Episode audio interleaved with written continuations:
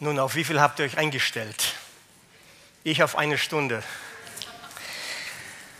Ja, ich bin heute Morgen nochmal durchgegangen. Es ist wirklich eine Stunde geworden. Aber wir schauen mal. Ne? Ähm, wer definiert, äh, was gut und böse ist? Wer legt das fest? Natürlich als Christen wissen wir, Gott legt das fest. Also was gut und böse ist.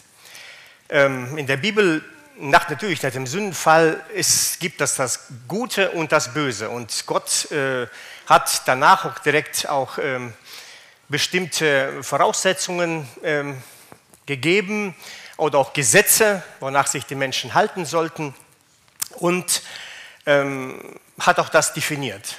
Nun, ist aber so, dass zum Beispiel ein Staat auch festlegt, was gut und böse ist. Wir, wir haben ja auch unsere, in Deutschland unsere Gesetze und da wird auch zum Beispiel, was böse ist, wird bestraft und was gut ist, normalerweise belohnt, ja, wie auch immer. Ähm, und natürlich hängt es vom Staat ab, äh, welche Gesetze da drin stehen. Ist natürlich der Staat von irgendwelcher Ideologie äh, ja, befangen. Dementsprechend sind dann auch die Gesetze. Zum Beispiel, wenn ein kommunistisches Land ist, sind die Gesetze auch so ausgerichtet, kommunistisch. Sind, sind es ein faschistisches Land, dann sind auch die Gesetze dementsprechend. Ist es ein humanistisches Land, was wir auch kennen, so unter uns, dann sind auch die ganzen Gesetze humanistischer Art. Und da wird auch definiert, was gut ist und was böse ist. Natürlich. Außerdem, wenn Religionen zum Beispiel auch im Staat als Staatsreligion gelten, dann werden auch dementsprechend die Gesetze äh, verfasst. Zum Beispiel die Scharia ist ja bei den Moslems also das Gesetz. Und äh, genau, und so ist es auch in verschiedenen anderen Religionen. Aber nicht nur das, sondern selbst die Gesellschaft, selbst die Gesellschaft äh, gibt uns vor, was gut und böse ist. Ja, es gibt bestimmte Richtungen, bestimmte äh, Menschengruppen, die auch vorgeben. Ne? Heute haben wir viel mit dem Gendern zu tun. Ja, und da gibt ganz bestimmte Gruppen, geben vor, wie man sich verhalten, wie man reden soll in Deutschland. Ich habe jetzt gehört, dass Thüringen das abgesetzt hat. In Thüringen braucht man nicht gendern, also alle nach Thüringen. Ähm, ja, nun, ähm, oder auch andere Ansichten, die, wir, äh, die so äh, sind, werden auch vorgegeben. Wir leben halt in einer Gesellschaft. Ähm, oder wir gehen noch weiter. Wir gehen vielleicht in die kleinste Zelle rein, zum Beispiel in die Familie. Also je nachdem, wie die Familie lebt und was da gelebt wird, dementsprechend wird es auch definiert, was gut und böse ist. Das heißt, wenn man in der Familie gewohnt ist zu lügen, zu betrügen, dementsprechend verhält man sich auch. Man belügt sich, betrügt alle und dann geht es weiter, kommt in die Schule und, und, und wenn man gewohnt ist, in der Familie ähm, gewalttätig zu sein, dementsprechend sind dann auch die Auswirkungen daraus. Wie gesagt, wer definiert, was gut und böse ist? Wir leben in dieser Gesellschaft und das gab es schon immer. Und wir bleiben bei David heute. Wir bleiben bei David. Wir haben heute den Psalm 36 vor uns. Und auch David wusste, es gibt dieses Böse und es gibt auch eine andere Seite. Aber was interessant ist, dass David beschreibt im ersten Teil, das ist ein Lied. Psalm 36 ist ein Lied, gedichtet für den Chor. Da steht geschrieben, dem Vorsänger, dem Dirigenten wurde dieses Lied oder weitergegeben. Er soll es einüben und der Chor sollte dieses Lied singen. Und was dann kommt, sind dann diese Strophen, die hier auch gegeben sind. Und ähm, ähm, da beschreibt er im ersten Teil, was äh, eigentlich daraus entsteht wenn Menschen gottlos sind, wenn sie keine Gottesfurcht haben. Und da entstehen viele böse Sachen, die erwähnt er auch. War ganz interessant, man sollte diese böse Sachen oder diese Gottlosigkeit auch so im Lied ähm, ja, dem Volk darbringen. Das ist der erste Teil. Aber der zweite Teil, was ganz interessant ist, er sagt nicht, dass das sind die Bösen oder das sind die Auswirkungen des Bösen, sondern er stellt im zweiten Teil Gott selbst dar. Nicht nur die, das Gute, was entsteht, wenn man gottesfürchtig ist. Nein, Gott selbst. Und das mündet ganz gut auch in der Gebetsnacht, die wir jetzt hatten, wo wir auch Gott angebetet haben. Und ich musste wieder feststellen, Beim, bei der Anbetung, äh, da fehlen oft die Worte. Wir sind, oder ich bin immer noch nicht gewohnt, Gott anzubeten. Und hier äh, im Psalm 36 kommt es dazu, dass äh, David wirklich die Eigenschaften Gottes aufreiht. Natürlich nicht alle, ist klar, aber einige reiht er auf. Und dem Bösen gegenüber stellt er, die, stellt er Gott hin und wonach wir uns auch ausrichten sollen. Deswegen ist auch die, das Thema Gott die lebensspendende Quelle. Das ist im Vers 10 und ich denke mal, das ist genau der äh, zentrale äh, ähm, Punkt in diesem Psalm. Wir steigen mal ein in diesem Psalm, lesen mal die äh, fünf Verse und dem Vorsänger David, dem Knecht des Herrn. Interessant, er nennt sich hier Knecht, wie auch Paulus oft tut. Also ein Urteil über die Abtrünnigen des Gottlosen kommt aus der Tiefe meines Herzens. Die Gottesfurcht gilt nichts vor ihnen, vor, vor seinen Augen. Denn es schmeichelt ihm in seinen Augen, seine Missetat zu vollbringen, zu hassen. Die Worte seines Mundes sind Lug und Trug. Er hat aufgehört, verständig zu sein und Gutes zu tun. Auf seinem Lager brütet er Bosheit aus. Er stellt sich auf den Weg, der nicht gut ist. Das Böse verabscheut er nicht. Das ist das erste Teil, der erste Teil von diesem, von diesem ähm, Psalm. Und ich denke, vielleicht war das auch die erste Strophe, wo man wirklich die Gottlosigkeit so beschreibt. Nun, hier ist das Wort Urteil genannt. Also äh, David hat sich ein Urteil gemacht von dem Bösen, von dem die keine Gottesfurcht haben oder mit äh, anderer Übersetzung sagen, eine Eingebung oder einen Grund. Er hat einen Grund gesehen, was die Gottlosigkeit so mit, mit sich bringt. Und die Abtrünnigkeit kann man hier übersetzen mit Frevel oder Pflichtverletzung. Also äh, wer gottlos ist, der hat, also der, das führt zu dieser ähm, Auswirkung. Und wie gesagt, wie ich schon gesagt habe, äh, David kannte das Böse, hat das gar genug erlebt in seinem Leben. Wir haben auch aus der Geschichte gelesen. Und ich denke mal, aus diesen Geschichten oder aus diesen Ereignissen in seinem Leben entstehen ja auch diese Psalmen. Und wo er auch so vieles erlebt hat, böse Menschen, die ihn auch wirklich verfolgt haben oder ihm nachgestellt haben, aber natürlich auch Gott selbst, der ihm viel Gutes und viel Gnade erwiesen hat. Und das kommt auch in diesem Psalm vor. Und diese, diese Erkenntnis hat er in seinem Herzen. Er sah das, dass die Gottlosen, die keine Gottesfurcht haben, wirklich viel Böses anrichten. Und deswegen äh, schreibt er auch diesen Psalm. Nun, Gottesfurcht ist ja ein ängstendes Schrecken Gottes. Wir übersetzen das oft mit Ehrfurcht, aber eigentlich ist es auch wirklich Gottes Furcht, Gott zu fürchten. Diese, ja, dieses Gott zu fürchten klingt in unseren Ohren ja nicht so ganz wohlwollend. Wir würden gerne vielleicht mit Gottes Verehrung übersetzen. Aber oft ist es auch ganz klar gesagt.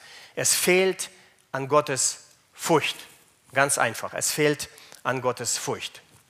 Nun, was sind dann die Auswirkungen? Die Auswirkungen haben wir in den Versen 3, 4 und 5. Und erster ist hier, das ist das hohe Selbstwertgefühl. Also, denn es schmeichelt ihm in, ihren, in seinen Augen. Das heißt, er, er empfindet was Gutes oder es, macht ihn, oder es befriedigt ihn, äh, Böses zu tun. Also, oder äh, sein Selbstbewusstsein zu stärken, ähm, selbstsicher in seinen Augen zu sein. Und äh, gerade diese Hochmütigkeit, das ist die Auswirkung, äh, wenn man keine Gottesfurcht hat. Also Böses zu tun befriedigt ihn. So stellt David fest, wenn keine, keine Gottesfurcht da ist, dann ist der Mensch geneigt, auf sich zu schauen und wirklich sich in den Vordergrund zu stellen und er empfindet sogar, ja, er, er fühlt sich gut, wenn er Böses tut. Vers 4 sagt, dass die Auswirkung auch ein verdorbenes Herz ist. Ähm, die Worte seines Mundes sind Lug und Trug. Und er, er hat aufgehört, verständig zu sein und Gutes zu tun. Also Lug oder andere Übersetzungen sagen eigentlich Unheil. Nicht Lüge direkt, sondern Unheil anrichten. Oder auch Trug, das ist Täuschung, das ist, was man, äh, also Ehrlichkeit gehört nicht zu seinem Vokabular, also er kennt das nicht. Doppelmoral lebt er aus und ähm, übervorteilt die anderen. Das ist das, was so aus diesem Lug und Trug kommt. Also solche Menschen haben keinen klaren Kopf. Hier steht geschrieben, ja, mm, er hat aufgehört, verständig zu sein. Also man will ja nicht sagen Dummheit, aber unweise handeln solche Menschen. Äh, das ist die Auswirkung, wenn man keine Gottesfurcht hat. Und noch eins, die haben eine ganz böse Gesinnung. Auf seinem Lagern brüten, er, brütet er Bosheit aus, er stellt sich auf einen Weg, der nicht gut ist. Das Böse verabscheut er nicht. Also selbst bei Nacht, steht hier geschrieben, sinnt er über das Böse. Ich weiß nicht, wer nachts aufwacht und über das Böse nachsinnt. Scheinbar gibt es solche, die das machen. Ähm, aber zumindest David schreibt es hier so ähm, oder legt es hier so fest, dass sie sogar bei Nacht über das Böse nachdenken. Genau. Nun, wenn man dann zur Anwendung kommt von diesen äh, Aussagen, die David ja macht, dann scheint es mir so, dass David unsere Nachrichten gesehen hat oder ge gehört hat oder die Zeitschriften gelesen hat. Also wenn man so hineinschaut, irgendwie ist es sehr gut bekannt. Ne? Wenn man so in den Nachrichten sich, ja, mit den Nachrichten sich bekannt macht, dann ist es ganz schnell ersichtlich, wie viel Böses rund um uns her ist. Und es ist nicht nur zu der Zeit gewesen, das ist auch zu unserer Zeit so. Und auch Jesus sagt, dass eigentlich aus dem Herzen das ganze Böse kommt. Ist das Herz böse, hat es keine Gottesfurcht, dann kommen ganz schnell auch böse Gedanken, Mord, Ehebruch, Unzucht und so weiter, was Jesus so alles erwähnt. Das kommt wirklich aus einem bösen Herzen hervor. Ähm, Paulus hat das auch mal erwähnt und sagt, in der letzten Zeit wird es auch schwierige Zeiten geben. Und äh, da werden Menschen auch, ähm, ja, die, ja, sagen wir, die keine Gottesfurcht haben, Lästerer sein, Eltern ungehorsam, undankbar, unheilig und so weiter. Also es gibt eine ganze Palette von bösen Sachen. Und das wirkt sich ja auch in unserem Alltag aus. Ne? Nicht umsonst äh, spricht man heute, oder nicht nur heute, schon immer, aber wir kennen das, in der Welt musst du stark sein. Das hören wir ja immer wieder. Ne? In der Welt musst du stark sein. Oder in der Welt musst du Ellbogen einsetzen. Das ist auch gang und gäbe. Ja, das ist sogar angebracht in der Gesellschaft heute, in unserer humanistischen Gesellschaft. Oder hilf dir selbst, sonst hilft dir keiner. Ne? Das hören wir auch immer wieder. Nun, wie wirkt sich das so in unserem Leben aus? Nun, äh, natürlich, wir wissen, dass die Sünde natürlich mit dem Sündenfall in die Welt gekommen ist. Und da, wo die Sünde reinkam, kam auch äh, dieses große Selbstwertgefühl auf. Also der Mensch kam in den Vordergrund. Nicht Gott mehr in den Vordergrund, sondern der Mensch kam in den Vordergrund. Und daher dann auch diese Gedanken. In der Welt musst du stark sein. Und diese Gesinnung ähm, hat man dann, und wenn man diese Gesinnung hat, in der Welt muss er stark sein, dann entstehen viele böse Sachen. Regierungen mit Diktatoren, Regierungen mit ähm, Menschen, die die Völker unterdrücken. Selbst, ich würde sogar behaupten, in unserer demokratischen Welt haben wir es mit Macht, mit Autorität zu tun. Okay, das sind jetzt auf der Regierungsebene, aber wir können noch weitergehen in unseren Firmen hinein und äh, Firmenabteilungen, wenn Menschen gottlos sind, dementsprechend werden die Abteilungen geleitet. Ähm, Vorgesetzten, sogar der Vorarbeiter ist der große Chef irgendwann mal nicht, obwohl er zwei Jahre davor ein ganz normaler Arbeiter war. Sobald er ein Vorarbeiter wird, dieses Ich, dieses ähm, stark zu sein, das kommt dann in den Vordergrund. Ich denke mal, viele haben das schon erlebt. Das sind die Auswirkungen, wenn einer nicht in der Gottesfurcht lebt. Es kann, geht auch weiter in die Familien hinein, Nachbarstreit, Nachbarkeitsstreit, genau, äh, und so weiter. Also die Palette ist ganz, ganz groß, wo man das sehen kann. Oder wie ich schon gesagt habe, Ellbogen einsetzen. Ich denke mal, viele haben das auch schon erlebt. Mobbing ist ja gang und gäbe heute. Man schiebt den anderen weg, fies zueinander zu sein. Ja, hinterrücks irgendwo dem Chef schlechte Sachen erzählen über den Arbeitskollegen und so weiter. Das ist vielleicht auf der Arbeit, aber wir haben das auch auf der großen Bühne. Ne? Plagiate, Doktorarbeiten, die äh, vielleicht teilweise auch abgeschrieben sind. Heute kann man sogar, ähm, wie soll ich sagen, Kanzler werden, wenn man sogar Machenschaften gemacht hat früher. Ja, oder auch äh, den Lebenslauf äh, ja, verändert hat, kann man auch Außenminister werden. Wie auch immer. Also, das ist gang und gäbe bei uns, auch in unserer Gesellschaft. Woher kommt das? Gottesfurcht. Es fehlt die Gottesfurcht. Und dann sind auch die Auswirkungen ganz groß. Ist das nur in der Welt so? Leider oft oder ganz oft auch in der Gemeinde. Ähm, da sind wir gefragt. Oder hilf dir selbst. Ja, sonst hilft dir keiner. Ihr kennt doch dieses Sprichwort. Jeder denkt nur an sich. Nur ich denke an mich. Wenn jeder an sich selbst denkt, dann ist an alle gedacht. Hm, so sagt das Sprichwort. Nun, schwache Menschen werden übersehen. Das ist die Auswirkung. Und das wird zum Lebensmotto. Und äh, da haben wir ja gelesen, dass selbst ähm, äh, bei Nacht denken die über böse Sachen nach. Ich habe mal so eine interessante Geschichte gelesen oder gehört. Ähm, äh, da waren so ganz raffinierte Diebe, die haben, in, das ist hier nicht weit von uns geschehen, im Kreis Viersen. Und da haben die, bei einem Haus haben sie die, die Bank vor dem Haus gestohlen. Auf einmal kamen die Leute raus und morgens war die Bank nicht da. So, am nächsten Morgen war die Bank wieder da. Und da war so ein Zettel mit einer Entschuldigung, ja, wir haben die Bank bei Ihnen genommen, jetzt haben wir zurückgegeben und dann haben wir für euch Theaterkarten vorbereitet. Ihr dürft zum Theater gehen. Wo sie dann zum Theater gegangen sind, haben sie das Haus ausgeraubt. Ne? Genau. Äh, ganz raffinierte Diebe, die das scheinbar auch nicht eine Nacht darüber nachgegrübelt, wie man, zu, wie man in dieses Haus gelangen kann. Was interessant ist, ich habe so mal so ein Zitat gelesen, ähm, ein französischer Schriftsteller, der schaute schon auch in unsere Zeit hinein, vor 100 Jahren hat er das geschrieben, er schrieb folgendes, wenn Menschen gottlos werden, dann sind die Regierungen ratlos, Lügen grenzenlos, Schulden zahllos, Besprechungen ergebnislos. Dann ist die Aufklärung hirnlos, sind Politiker charakterlos, Christen gebetslos, Kirchen kraftlos, Völker friedlos, Sitten zügellos, Mode schamlos, Verbrechen maßlos, Konferenzen endlos, Aussichten trostlos. Das hat er so geschrieben.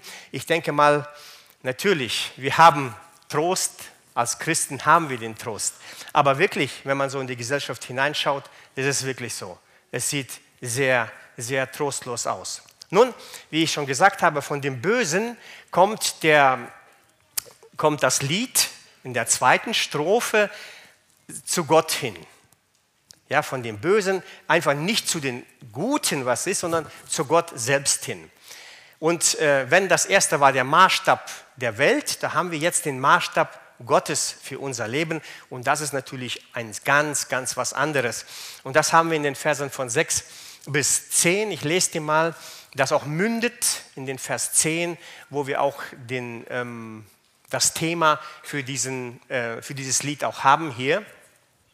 Herr, deine Gnade reicht bis zum Himmel, deine Treue bis zu den Wolken, deine Gerechtigkeit ist wie die Berge Gottes, deine Gerichte sind wie die große Flut. Du, o oh Herr, rettest Menschen und Tiere.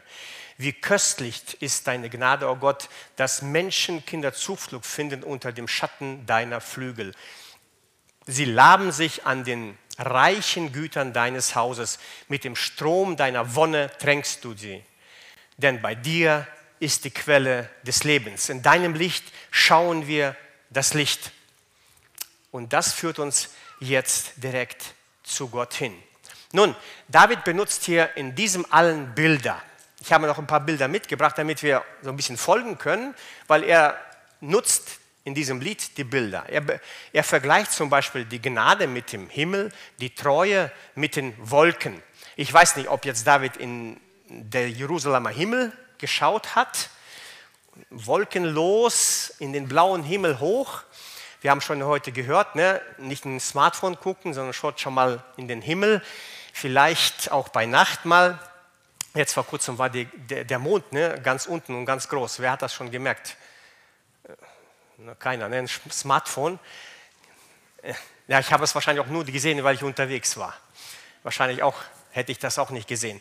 Also Mond war ganz groß. Also David schaut in den Himmel und sagt, seine Gnade ist genauso weit, wie der Himmel ist, die Endlosigkeit des Himmels. Gnade ist ja eine unabhängige, selbstbestimmte Güte Gottes. Also Gott trifft seine Entscheidungen unabhängig von allen Menschen und unabhängig von jedem anderen. Und er braucht keinen Berater und Ratgeber, er macht so, wie er es will. Aber wie macht er das? Seine Gnade ist Güte, aus seiner Güte geht es heraus. Also das ist seine Eigenschaft. Und wir haben ja auch in der Anbetung, war zumindest mal diese Gnade Gottes auch aufgeführt und wir haben ihn auch angebetet für das, dass er die Gnade ist, diese weite Himmel. Und diese Erkenntnis hatte David auch erfahren. Wir haben auch gelesen, dass, oder wir haben gehört, selbst aus der Geschichte, er hat viel Gnade in seinem Leben erlebt. Äh, erlebt. Das war schon so. Und der, denk mal, aus diesem heraus schreibt er auch diesen Psalm, so weit wie der Himmel ist.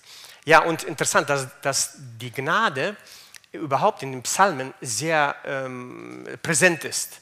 Zum Beispiel 100, ich habe nachgezählt, 120 Mal schreibt, äh, schreiben die Psalmen über die Gnade. Und im Psalm 136 ist 26 Mal, denn seine Güte oder seine Gnade wird ewiglich äh, erwähnt. Nur an einem Psalm und erwähnt da viele ganz praktische Dinge, wie Gott das Volk geführt hat und immer sagt er, seine Gnade währet ewiglich. Alles ist aus seiner Gnade heraus. Das hat er erfahren, wie der Himmel. Das nächste sagt er, die, äh, seine Treue äh, ist wie die Wolken. Kann man nicht so gut erkennen. Ah, schlechtes Bild. Ähm, genau, also es ist eigentlich ein bewölkter Himmel da über Jerusalem. Ähm, genau, sollte es sein zumindest. Auf jeden Fall, er schaute in den Himmel, sah die Wolken, wie weit sie gehen. Also wenn wir jetzt Wolken haben und sie mal verfolgen, wir können die auch nur bis zum Horizont verfolgen. Ne? Wir wissen nicht, wie weit sie gehen. Und ich denke mal, das sollte ihn auch, äh, das hat ihn auch inspiriert und er dachte, ja, die Treue ist, so weit die Wolken gehen. Ähm, bis zu den Wolken, äh, sagt der Schlachter, und andere sagen, so weit die Wolken gehen. Das heißt, seine Treue ist, naja, würde ich sagen, auch endlos. Das sind seine Zusagen, das hat David auch erlebt, Zusagen seines Königtums, Zusagen äh, vieler Art. Selbst Christus wurde ihm zugesagt, dass aus seinem Stamm jetzt der Messias kommen wird. Und er ist gekommen. Gott ist seinem Wort treu in allem. Bis ans Ende ist er seinem Wort treu. Und ich denke mal, gerade angesichts des Bösen, das wir erleben, wenn wir auf Gottes Gnade und auf Gottes ähm, Güte oder auf Gottes Treue schauen, dann überwiegt das alles. Ich verstehe schon, dass wir nicht, ähm, sag ich mal, durch das Leben gehen ohne Probleme, ohne Schwierigkeiten und so weiter. Aber nichtsdestotrotz ist es so, dass der Herr gnädig und treu ist in seinem Wesen gnädig und treu ist in seinem Wesen. Ich habe mich mal erinnert, wie viel habe ich mit euch, mit den Geschwistern über Gnade gesprochen? Ich glaube, ich habe mit keinem noch über die Gnade Gottes gesprochen, so in einem Gespräch beim Kaffee. Eher ging es dann vielleicht um Raumtemperatur, vielleicht um verschiedene andere Sachen, die wir so erleben, wenn die Fenster geöffnet werden müssen, wenn nicht. Und wenn sie nicht rechtzeitig geöffnet werden, dann regt man sich schon mal auf. Das sind so die Sachen, die uns vielleicht eher bewegen, aber über die Gnade Gottes zu reden. Und da müsste ich auch mal äh, nachdenken. Kann ich über die Gottesgnade reden oder erfüllt mich das? Oder auch über die Gottestreue?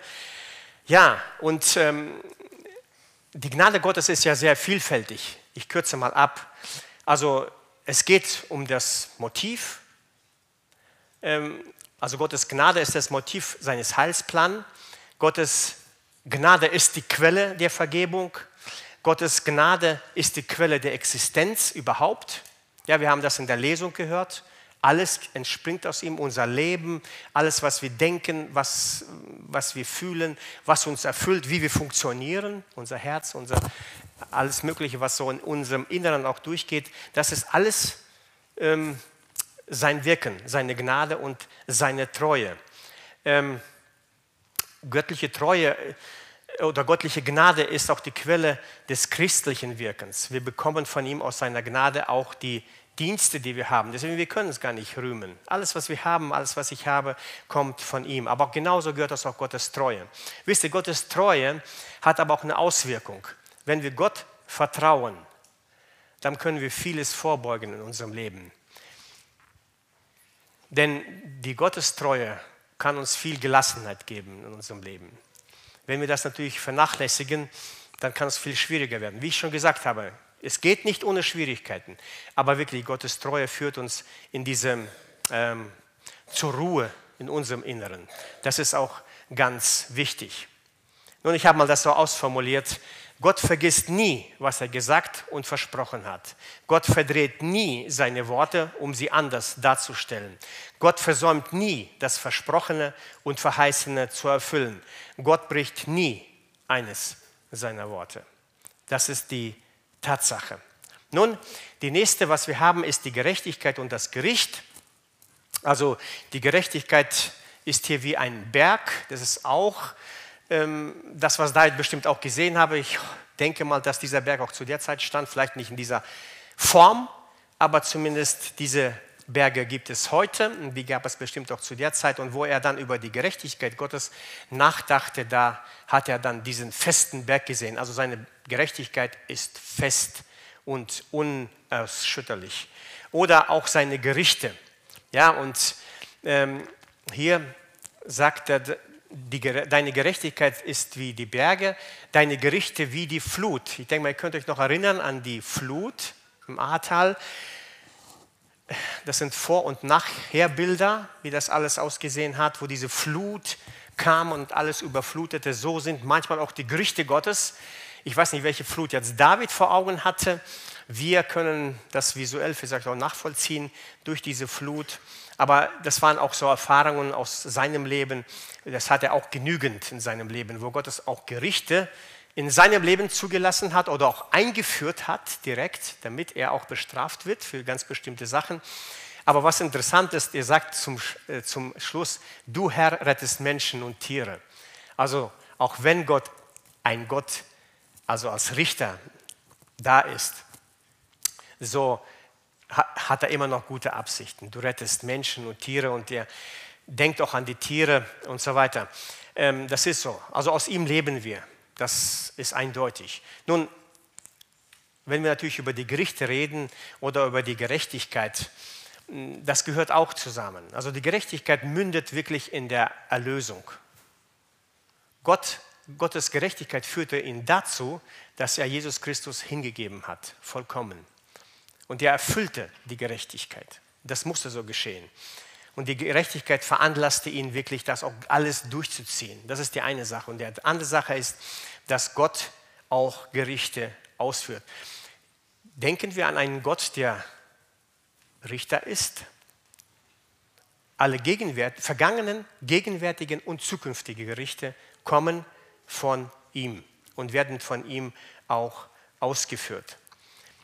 Normalerweise ähm, äh, werden ja die Gesetze nicht von dem Richter beschlossen und auch nicht vom Richter ausgeführt. Aber Gott macht alles. Er setzt die Gesetze ein, er ist der Richter und er vollzieht auch die Gerichte.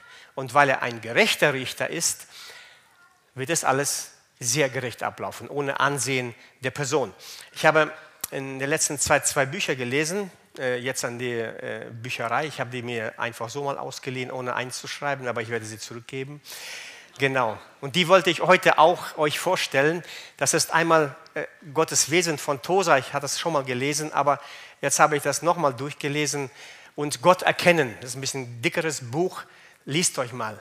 Das ist sehr gut die Wesensarten Gottes beschrieben und wie er wirkt. Und da ist auch über diesen Gott als Richter geschrieben. Aus Zeitmangel werde ich das jetzt nicht aufführen, aber Gott hat die Autorität.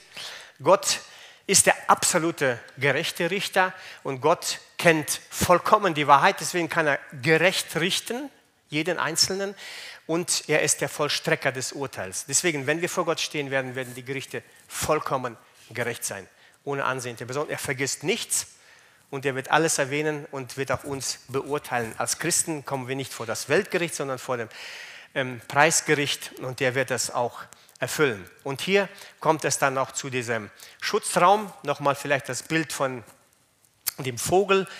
Ähm,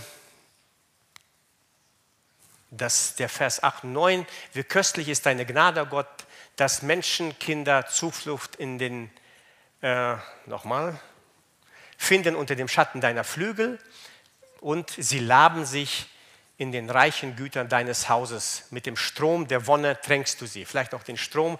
Ich sehe schon, ich äh, komme jetzt nicht nach. Auf jeden Fall ist noch ein Bild von dem schützenden Gott hier geschrieben. Das ist nochmal ein Wesen Gottes, das hier ähm, er uns verspricht und ähm, dass Gott wirklich Schutz geben wird. Und Jesus erwähnt das auch. Wie oft habe ich gewollt, euch ja, zu schützen. Er weinte sogar über Jerusalem und wollte sie unter den Flügel nehmen, aber leider haben die das nicht gemacht und das hatte große Auswirkungen. Jerusalem wurde zerstört und bis heute, ich meine, der Staat funktioniert schon. Irgendwann wird es dazu kommen, aber momentan ist es noch nicht so weit. Das hatte große Auswirkungen. Das wird auch in unserem Leben große Auswirkungen haben, wenn wir Gott wirklich nicht über uns haben als den schützenden Herrn. Ja, und Vers 10, und da möchte ich wirklich da nochmal auch ähm, zwei Minuten stehen bleiben. Gott ist die Kraftquelle, denn bei dir ist die Quelle des Lebens. Und das sagte David heraus aus seinem Leben. Er wusste, alles in meinem Leben kommt von Gott. Alles. Und er sagt, du bist die Quelle des Lebens. Aus ihm entspringt das Leben. Ruben hat auch schon von, von Anfang gesagt, er ist die Quelle des Lebens. Und aus ihm kommt auch alles. Damals irgendwann mal, das sind die, zum Beispiel die, die Rheinquellen. Ich weiß nicht, ob schon mal da jemand war bei den Rheinquellen. Ich war bei den Rheinwasserfällen, da war ich schon mal. Aber bei den Rheinquellen noch nicht. Aber der Rhein, es sind mehrere Rheinquellen und irgendwann mal mündet das in einem Rhein. Und dieser Rhein, der ist über 1000 Kilometer lang. Es entspringt alles aus diesen Bergen in der Schweiz und mündet in einem Rhein, was auch wirklich viel äh, ja, Versorgung für Deutschland und für andere Länder dient. Ja, heutzutage werden auch viele Schiffe drüber, ähm, ja, laufen viele Schiffe drüber und versorgen auch die Städte und so weiter. Ähm, das zeigt uns, wie so eine Quelle, wie eine große Auswirkung haben kann. Gott ist eigentlich die Lebensquelle in unserem Leben. Aus ihm entspringt alles und doch mündet alles in Gott, in dieser Lebensquelle.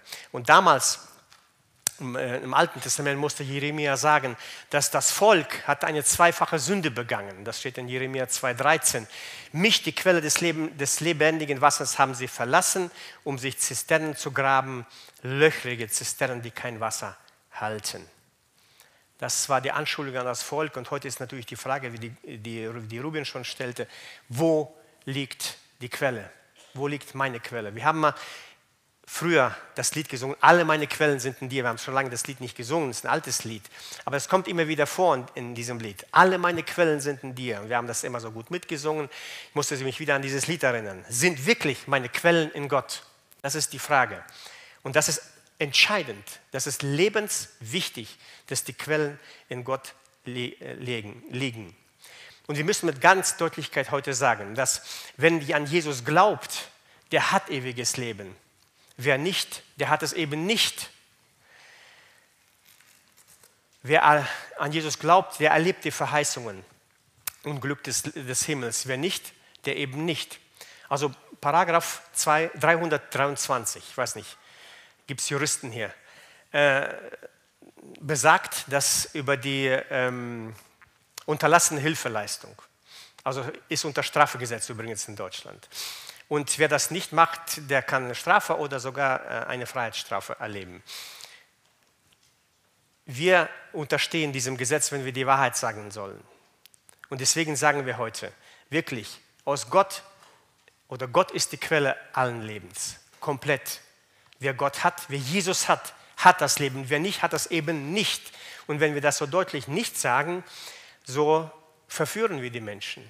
Sie haben keine Möglichkeit. Wenn man nur sagt, ja, alle kommen in den Himmel, so ist es eine Lüge. Und dieser Lüge wollen wir nicht nachgehen. Und wir wollen auch wirklich die ganze Wahrheit. Gott stillt den, den Durst jedes Menschen. Er beschenkt ähm, uns in unserem Leben. Auch wenn es durch Schwierigkeiten geht, haben wir trotzdem ihn als unsere Quelle.